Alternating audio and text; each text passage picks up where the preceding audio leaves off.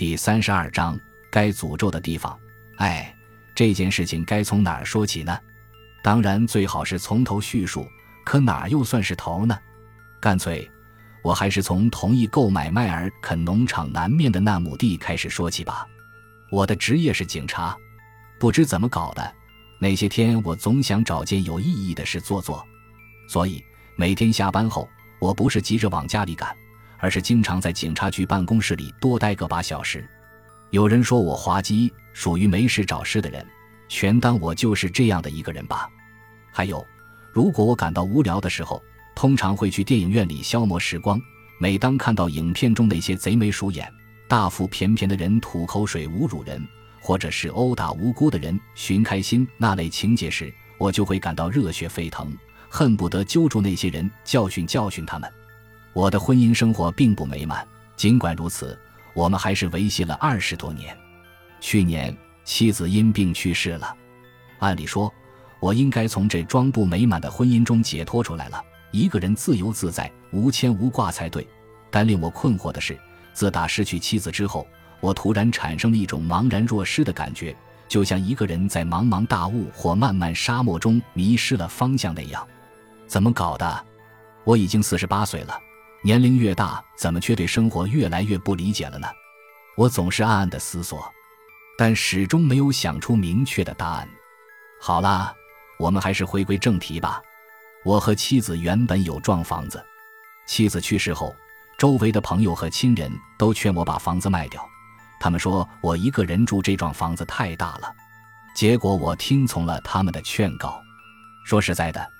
我现在对当初卖房子的决定感到很后悔，在此我也想给你一个忠告：遇事自己一定要有主见，千万别光听人家的意见。卖了房子后，由于我们这个小镇上没有公寓出租，我就在乔治太太家租了房子。虽然租的那间房子很大，但我内心总有一股压抑的感觉，所以觉得房子很小，住在里面并不如意。我毕竟快五十岁的人了。不像你那样年轻，因为年轻可以让你拥有大量的时间，拥有未知的前途，所以你可以尽情的享受生活。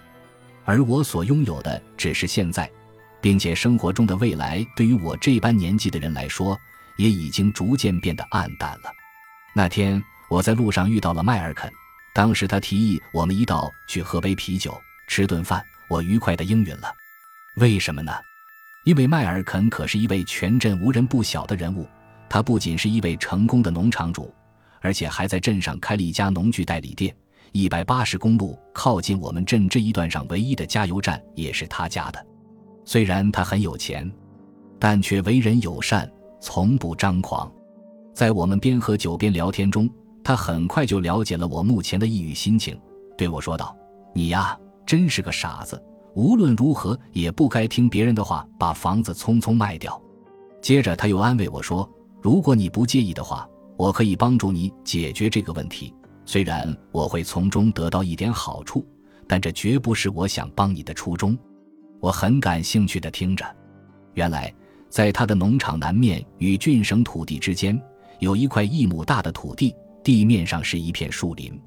他认为那个地方很理想。我可以建所房子，开始新的生活。而且他还了解到，目前政府对这块土地没有什么规划。尽管我觉得租住别人的房子并不如意，但是话又说回来，我现在是光棍一个，要房子又有什么用呢？但迈尔肯的话很坦率：“你应该再找个女人，过正常的家庭生活。”找个女人？自打妻子过世后，我还没有考虑过这个问题。所以当迈尔肯提到时，我顿时脸红了。找谁呢？我不禁问他。哦，咱们镇上漂亮的女人多的是，说说看。约瑟芬不就很好吗？他，不管怎么说，能有一所自己的房子是我最关心的事情。我们俩吃过饭后，赶在天黑前一起去看了那块地。那个地方果然很美，地形有点像小山丘，地面上长满了橡树和野蔷薇，正中间就是那一亩大的小块空地。从路面向西还有一个微微的斜坡，我高兴极了，跪下来抓起一把土，我嗅到了泥土的芬芳，嗅到了春的气息。我又慢慢的张开指缝，让黝黑的土粒顺着指缝缓缓落下。我仿佛看到了美好的希望。迈尔肯先生，请您说个合理的价格吧，我愿意买下它。我说，迈尔肯说出了一个数目，于是我们就击掌成交了。其实约瑟芬是有夫之妇，她的丈夫叫比尔，他们在镇上开有一家小杂货店，离警察局大约有半条街的样子。店里的东西很齐全，日用杂品应有尽有。虽说他们的小店不是餐馆，也不外卖快餐，但是人们可以在那儿弄到早餐吃。因此，每天早上当很多镇民还未起床时，就有不少人挤进他们的小店了。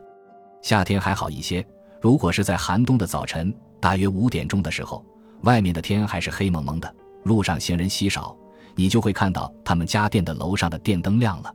紧接着，楼下的窗玻璃也透出了灯光，那意味着他们已经起床了。此时，他们正在往大咖啡壶里倒水，为早上六点至八点半卖咖啡做着准备。当然，他们除了卖咖啡之外，还卖奶油面包或小饼一类的点心。当外面天气寒冷，天色还黑的时候，唯有那店里透出的灯光，会让人在寒冬里有一种亲切而温暖的感觉。尤其是像我们做警察的，如果是巡逻一个通宵之后，或者是值通宵的夜班，更愿意在寒风中看到这温暖的灯光。不过，虽然这家小店的灯光让人感到丝丝暖意，但这家的男主人比尔却不是一个热情友善的人。别看他外表长得不错，又高又壮，有着一副宽宽的肩膀，但是他从来不笑，脸上总是有一种让人捉摸不透的乖戾表情。尤其是当他开口说话时，话语总是很生硬，一点也不和善。我猜测，或许是他仅靠那个小店过生活不怎么如意，或许是他认为自己整天为那些并不比他强的人服务而感到厌恶，或许是……总之，这是一个令人讨厌的人。不仅是我有这样的看法，还有很多人也都这样认为。俗话说“和气生财”嘛，更别说做生意了。可他怎么就不明白这个道理呢？他的妻子约瑟芬倒是个人缘不错的人，不仅人长得好，而且干活麻利，待人也和气。听说比尔经常打他，不知是真是假。不过有一阵子他的确不在店里，难道是他又打了他吗？我的同事安东尼说，有一天大半夜，我开车巡逻经过比尔家时，突然听见约瑟芬的尖叫声，于是我就下车去敲门。过了好长时间，比尔才开门。我问他发生了什么事，他说没有。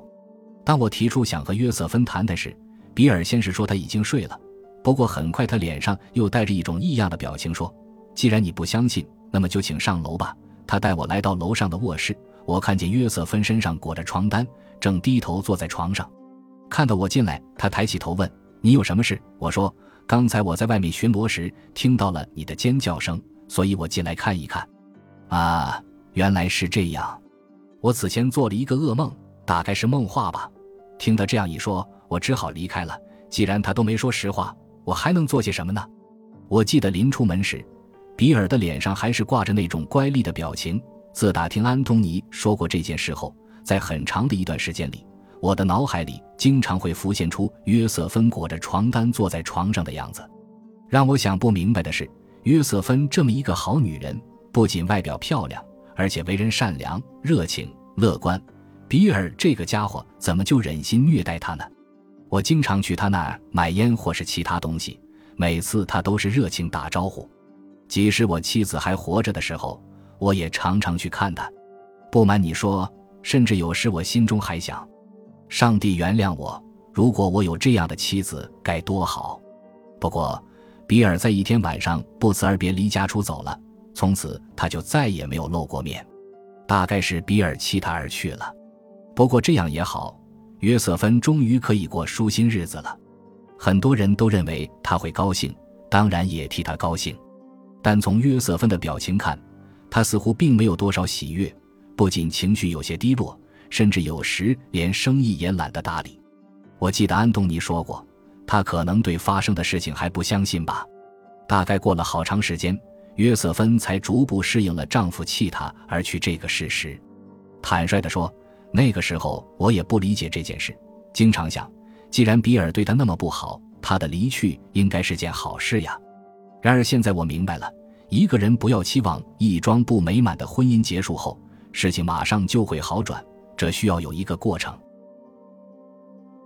感谢您的收听，喜欢别忘了订阅加关注，主页有更多精彩内容。